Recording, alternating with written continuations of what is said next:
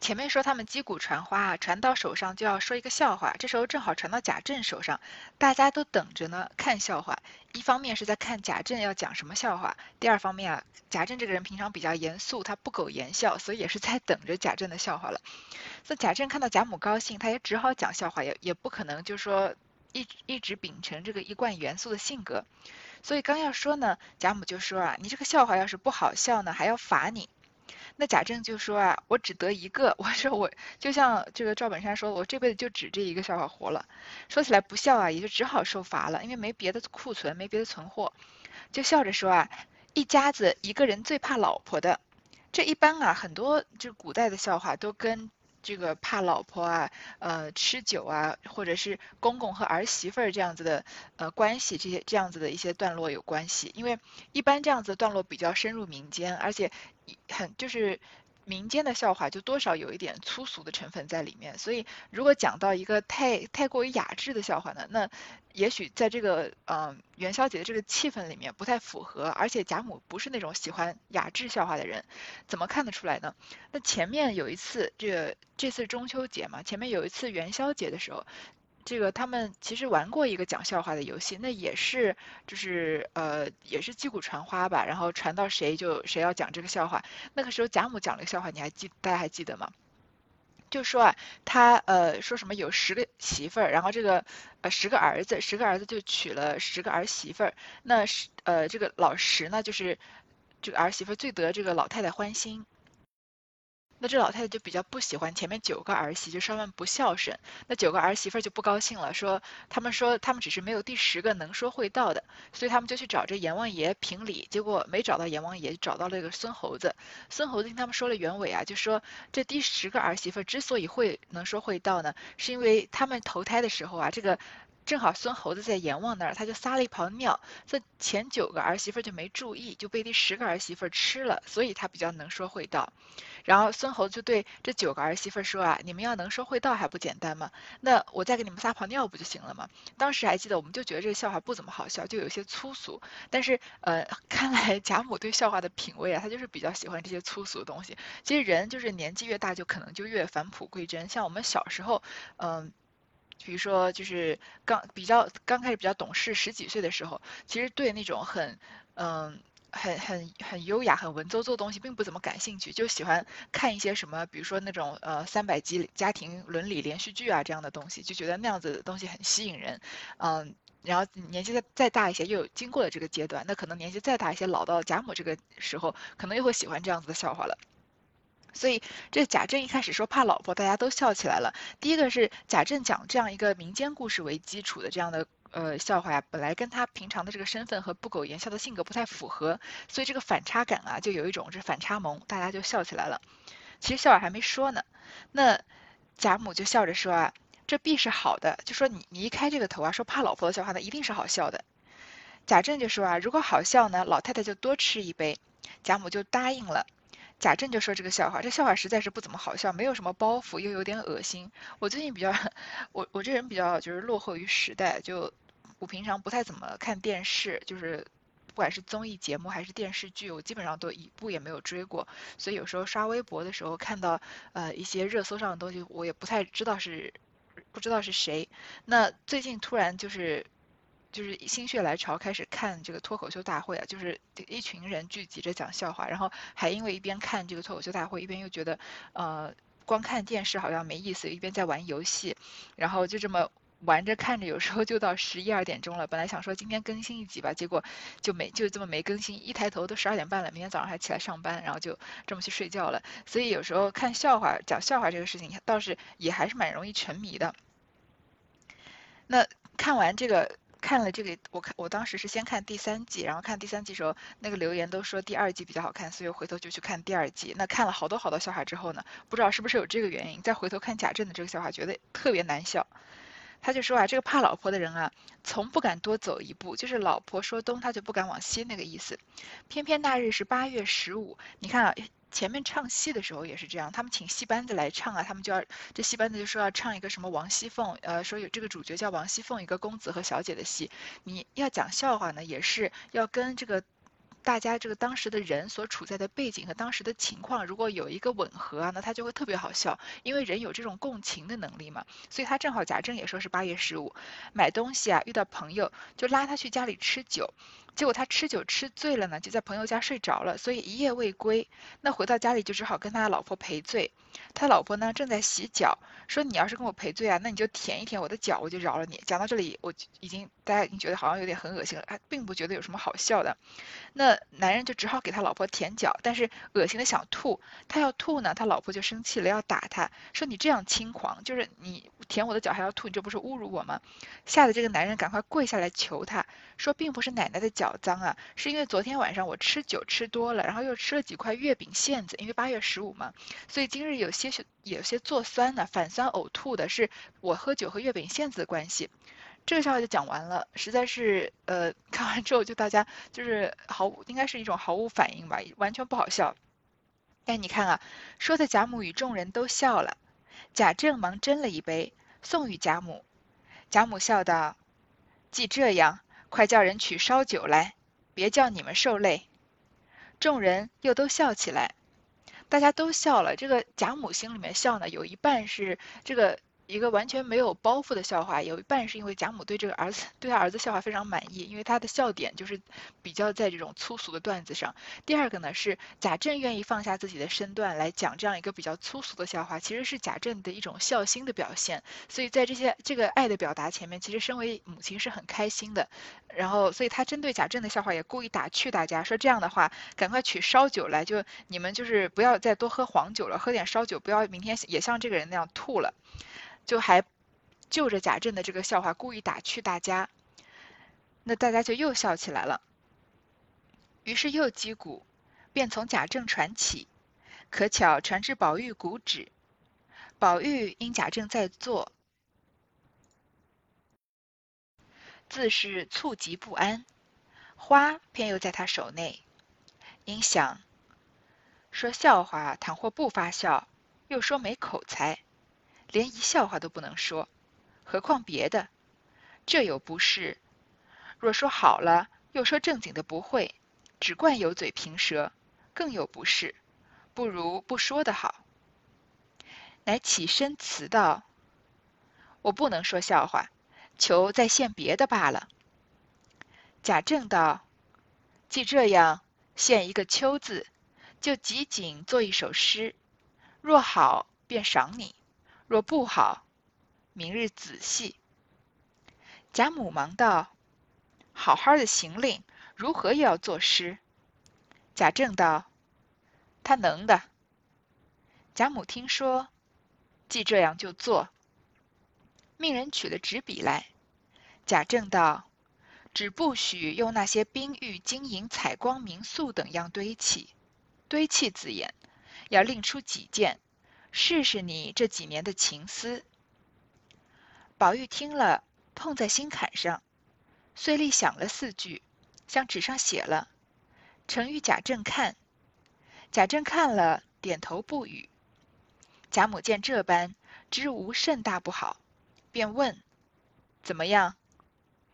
贾政因遇贾母喜悦，便说：“难为他，只是不肯念书，到底词句不雅。”贾母道：“这就罢了，他能多大？定要他做才子不成？这就该奖励他，以后越发上心了。”贾政道：“正是，应回头命个老妈妈出去吩咐书房内的小厮，把我海南带来的扇子取两把给他。”宝玉忙拜谢，人复归坐行令。当下贾兰见奖励宝玉。他便出席，也作一首递与贾政看。贾政看了，喜不自胜，遂并讲与贾母听。贾母也十分欢喜，也忙令贾政赏他。于是大家归坐，复行起令来。这再一次击鼓击鼓传花的时候啊，就传到贾宝玉了。那贾宝玉因为贾政在这里啊，他就很这个。就是心理上很不安，很不安心。这个“猝急不安”这个词倒是第一次见到，就是恭敬而不安的样子。但是花又在他手里面。这时候贾宝玉短短的几秒钟之内，他心里面已经想了很多问题，就说这个笑话呀，我要是说的不好吧，不好笑，那贾政就要说我没有口才，父亲肯定是要怪我，说我连笑话都不能说，何况别的呢？那就是有我是我的不是了。如果这个笑话说的太好笑了呢，那我父亲也要怪我，说我正经的事情不会，只会油嘴滑舌，更有不是，那不如不说的好。其实从贾宝玉这个反应来看，他当然一方面怕贾政了，一方面从贾宝玉的这个反应看啊，其实贾政这个父亲做的也挺失败的。你看儿子只是大家都在取乐的时候，儿子因为击鼓传花传到手上了，本来就是很正常的讲个笑话，好笑不好笑，这个节日的气氛其乐融融的就过去了。可是贾宝玉因为他过于的怕贾。贾政怕自己的父亲啊，心里面要想这么多念头，最后就说呢，哎，算了，我不能说笑话，就在做别的事吧。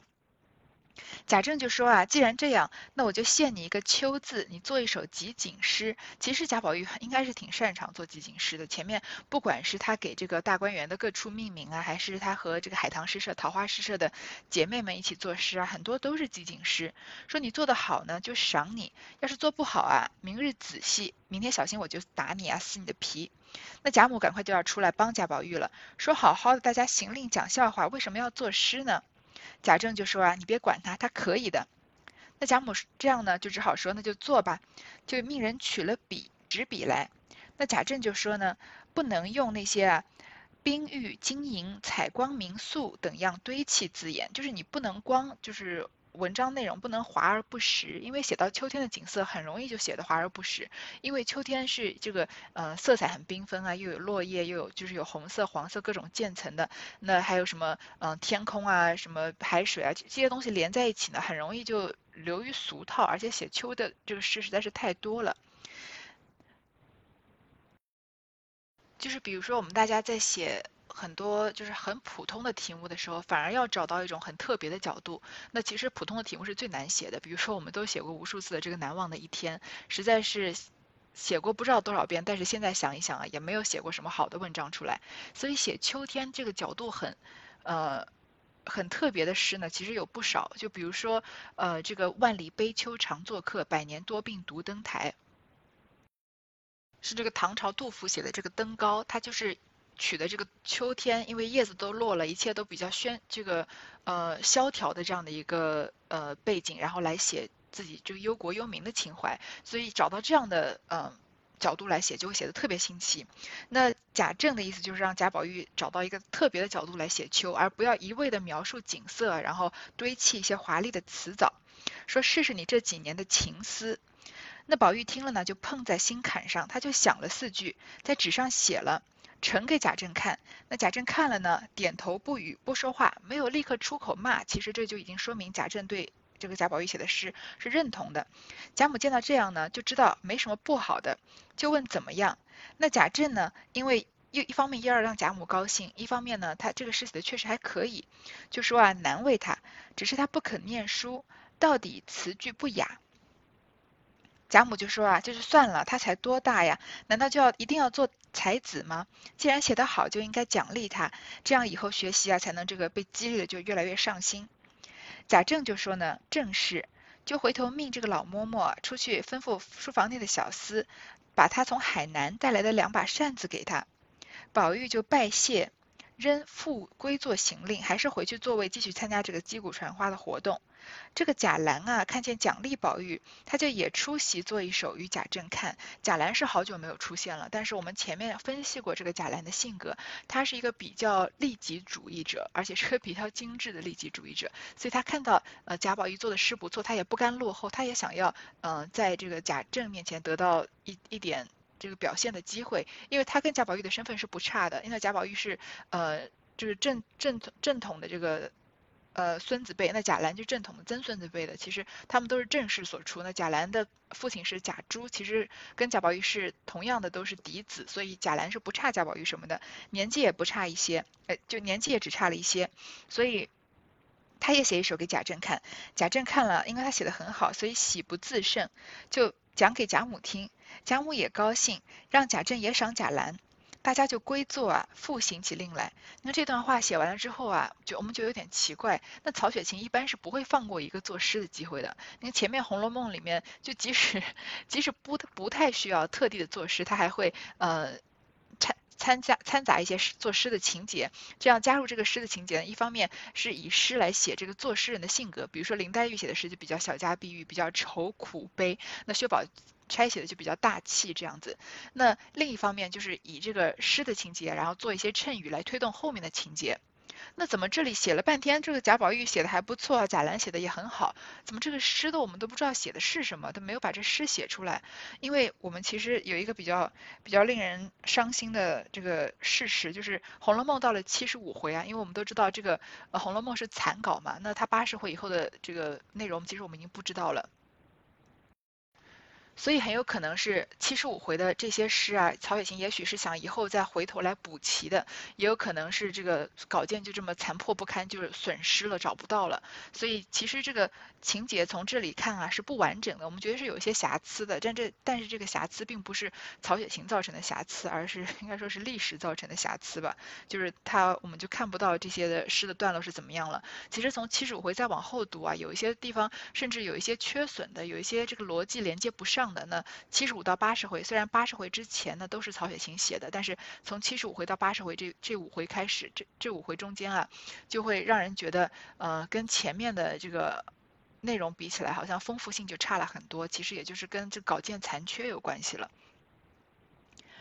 这次在贾赦手内住了，只得吃了酒，说笑话，因说道：“一家子一个儿子最孝顺，偏生母亲病了。”各处求医不得，便请了一个针灸的老婆子来。婆子原不知道脉理，只说是心火。如今用针灸之法，针灸针灸就好了。这儿子慌了，便问：“心见铁即死，如何针的？”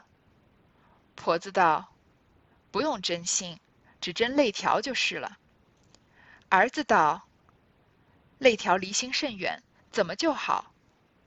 婆子道：“不妨事，你不知天下父母心偏的多呢。”众人听说，都笑起来。贾母也只得吃半杯酒，半日笑道：“我也得这婆子斟一斟就好了。”贾赦听说，便知自己出言冒状，贾母疑心，忙起身笑与贾母把盏，以别言解释。贾母亦不好再提。且行起令来。这次啊，这个击鼓传花，花停在贾赦的手里，所以只好吃了酒就说笑话。其实贾赦这个笑话呀，比贾政的好笑很多很多，而且挺高级的。就用现在说这个脱口秀段子说话来，是个比较高级的笑点。但是贾母看了这个笑话。没有笑不出来，而且好像还起了疑心了。你看这是为什么呢？他就说这个笑话，说一家子里啊有一个儿子是特别孝顺的，但是他妈妈生病了，所以这个儿子就到处求医问药，就请了一个针灸的老婆子来。这老婆子呢，其实不懂脉理，就说是心火，说心火要用针灸，针完就好了。这儿子就慌了，说这针灸怎么能针在心上呢？心见铁即死，你心被铁针一碰就死人不就没了吗？怎么能针呢？这婆子就说啊，不用针心，只用针肋条就是了，不针在心上，针在心这个心脏附近的肋骨上面。那儿子就说，这个肋骨离心这么远，怎么能针好呢？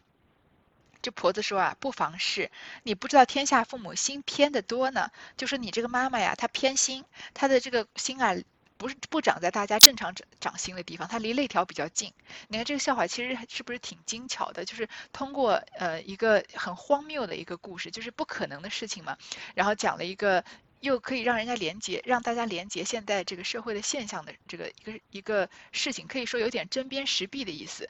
所以贾政和贾赦两个人分别讲出这样两个笑话，让人觉得有点奇怪，好像应该调个个儿吧。那贾政是一个做官的人，他可能应该会讲一些这个这种比较精致、比较比较高级的段子。那贾赦是一个沉迷于女色，这么大年纪还要娶这十七岁小姑娘的人，他应该讲一个很恶心、很世俗的段子，结果不是，反而是调过来了，而。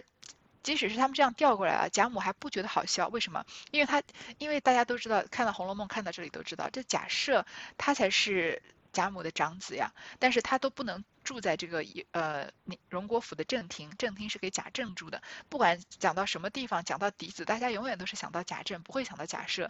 同时就连带着连邢夫人都没有权利。而王夫人和王夫人的内侄女王熙凤啊，在贾府的势力就要大很多，所以贾母确实是一个有些偏心的人。那这些偏心是因为什么原因呢？当然是有各种各样的原因，但很大一部分原因就是贾赦自己也不争气了。但是以他的这个角度来啊，有些时候我们看到一些笑话好笑呀，也是因为这些笑话我们能够有共情，就是跟我们个人的经历很像。我就记得，比如说我上呃上大学的时候，然后就有。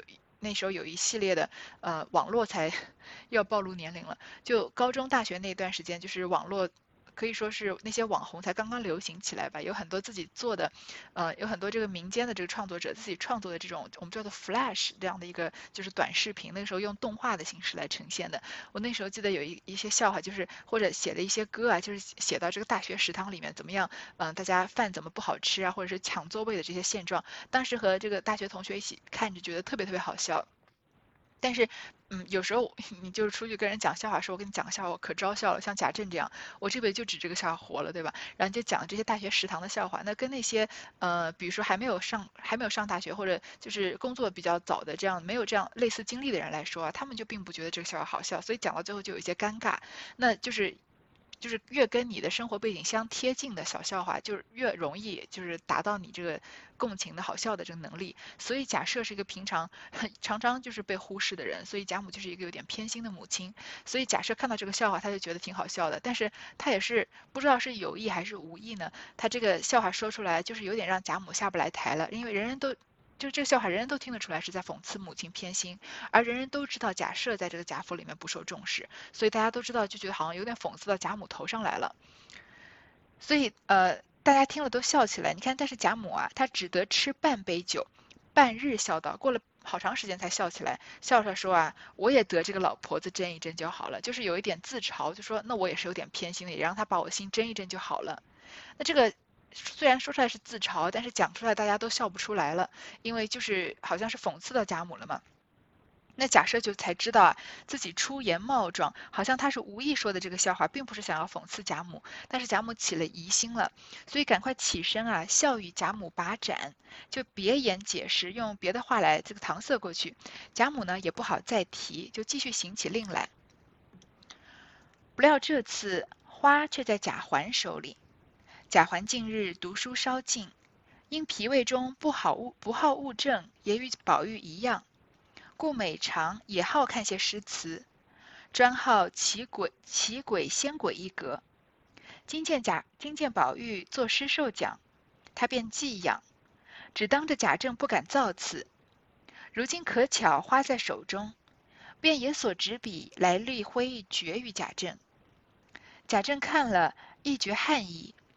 只是词句中带着不乐读书之意，遂不悦道：“可见是弟兄了，发言吐气总属邪派，将来都是不由规矩准绳，一起下流货。妙在古人中有二难，你两个也可以称二难了，只是你两个的难字，却是做难以教训之难字讲才好。哥哥是公然以温妃亲自居。”如今兄弟又自为曹堂在世了，说的贾赦等都笑了。再一次击击鼓传花，这个花传在贾环的手里面。贾环近日读书稍进，因为他这个以前他是个没毛的小逗猫子，也没人疼他，也不爱读书。但是最近呢，年纪长大一些，性性格稍微沉稳一些。就比较读书稍微有些长进了，这性格脾胃中不好物证啊，也和宝玉一样，他也跟宝玉一样不喜欢读这个三这四书五经，喜欢读一些呃闲书。平常呢也喜欢看一些诗词，但是他的方向不一样，他喜欢奇鬼仙鬼一格。这第一个鬼啊是诡计多端的鬼，就比较喜欢看这些，嗯，可以说有点这种。呃，比如说我们大家看小说，有些人很喜欢看这种推理悬疑的或者鬼怪类的小说，那他就喜欢这一类型的东西。所以看到宝玉受奖啊，这个贾呃贾政给他东西，他就寄养，想也想要表现表现，但是当着贾政呢不敢造次。但是正好现在花在他手里，他就也让人拿了纸笔给他写了一个绝句给贾政。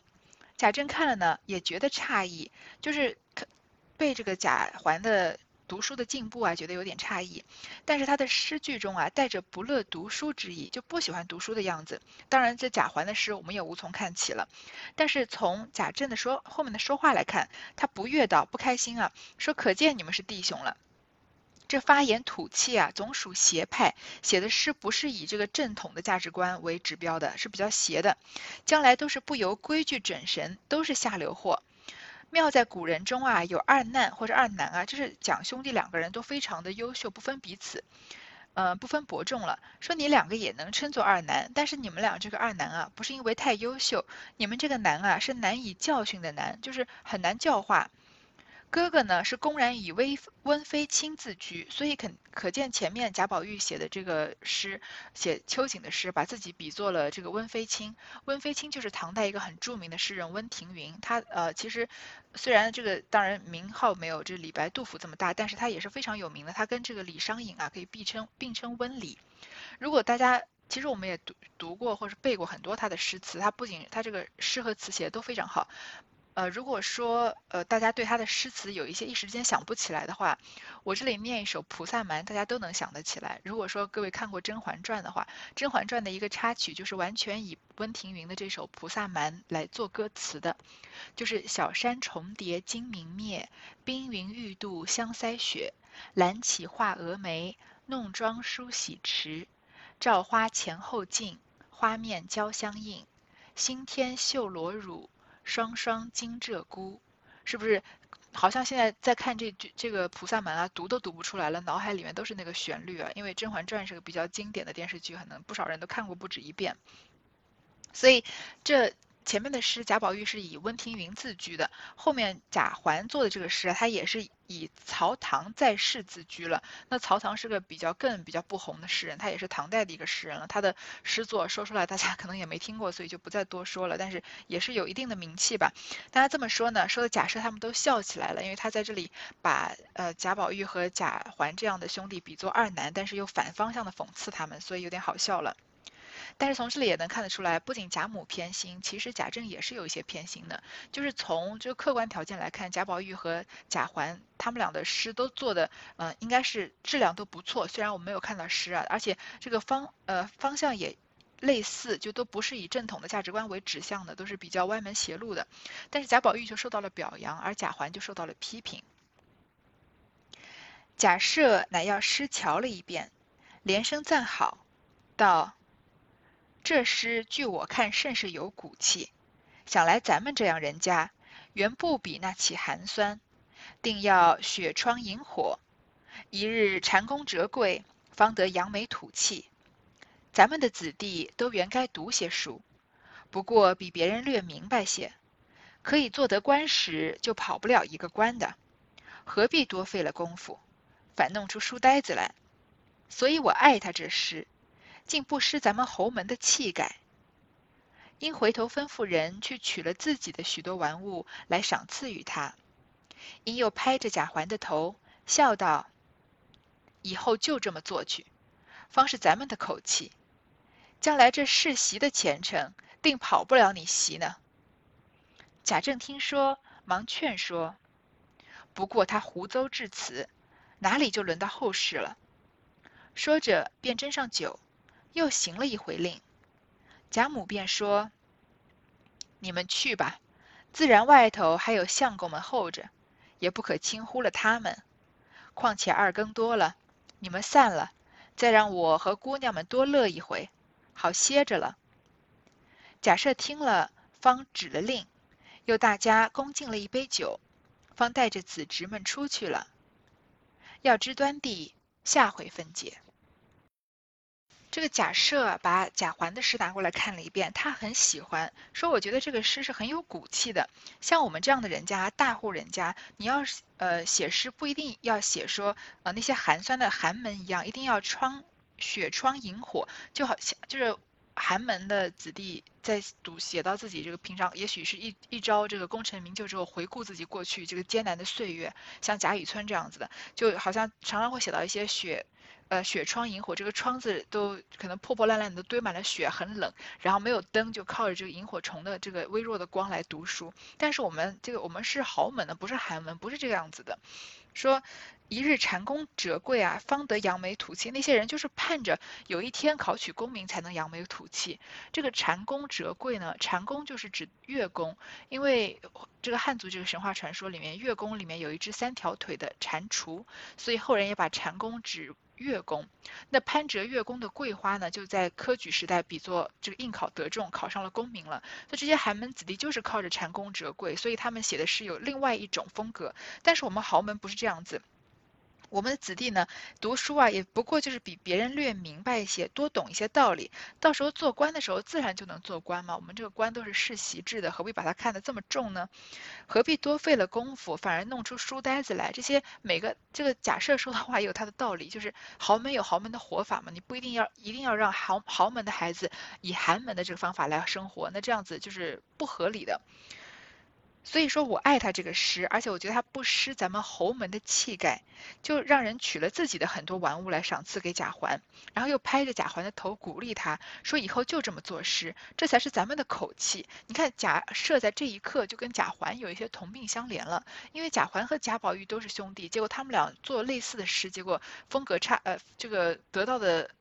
贾政的反馈差这么多，那贾政就是个偏心的父亲，那贾赦一直被贾母忽略的，被贾母这个偏心的母亲忽略的，所以在这一刻，他跟贾环有了这种共情，所以他很欣赏贾环，把自己的东西给他说，将来咱们世袭的前程还跑不了你袭呢，一定是你袭这个官位的。贾政一听啊，就忙劝贾赦说：“不要乱说，只是现在在湖州，哪里就讨论到这么后面的事情了？”就斟酒啊，又行了一回令。这时候已经二更天了，就是十点多钟了。那贾母就说啊：“你们走吧，外面还有相公们候着，就像沾光善聘人这些跟这个平常跟贾政他们一起这个下棋啊，呃，这些食客们还等着他们呢。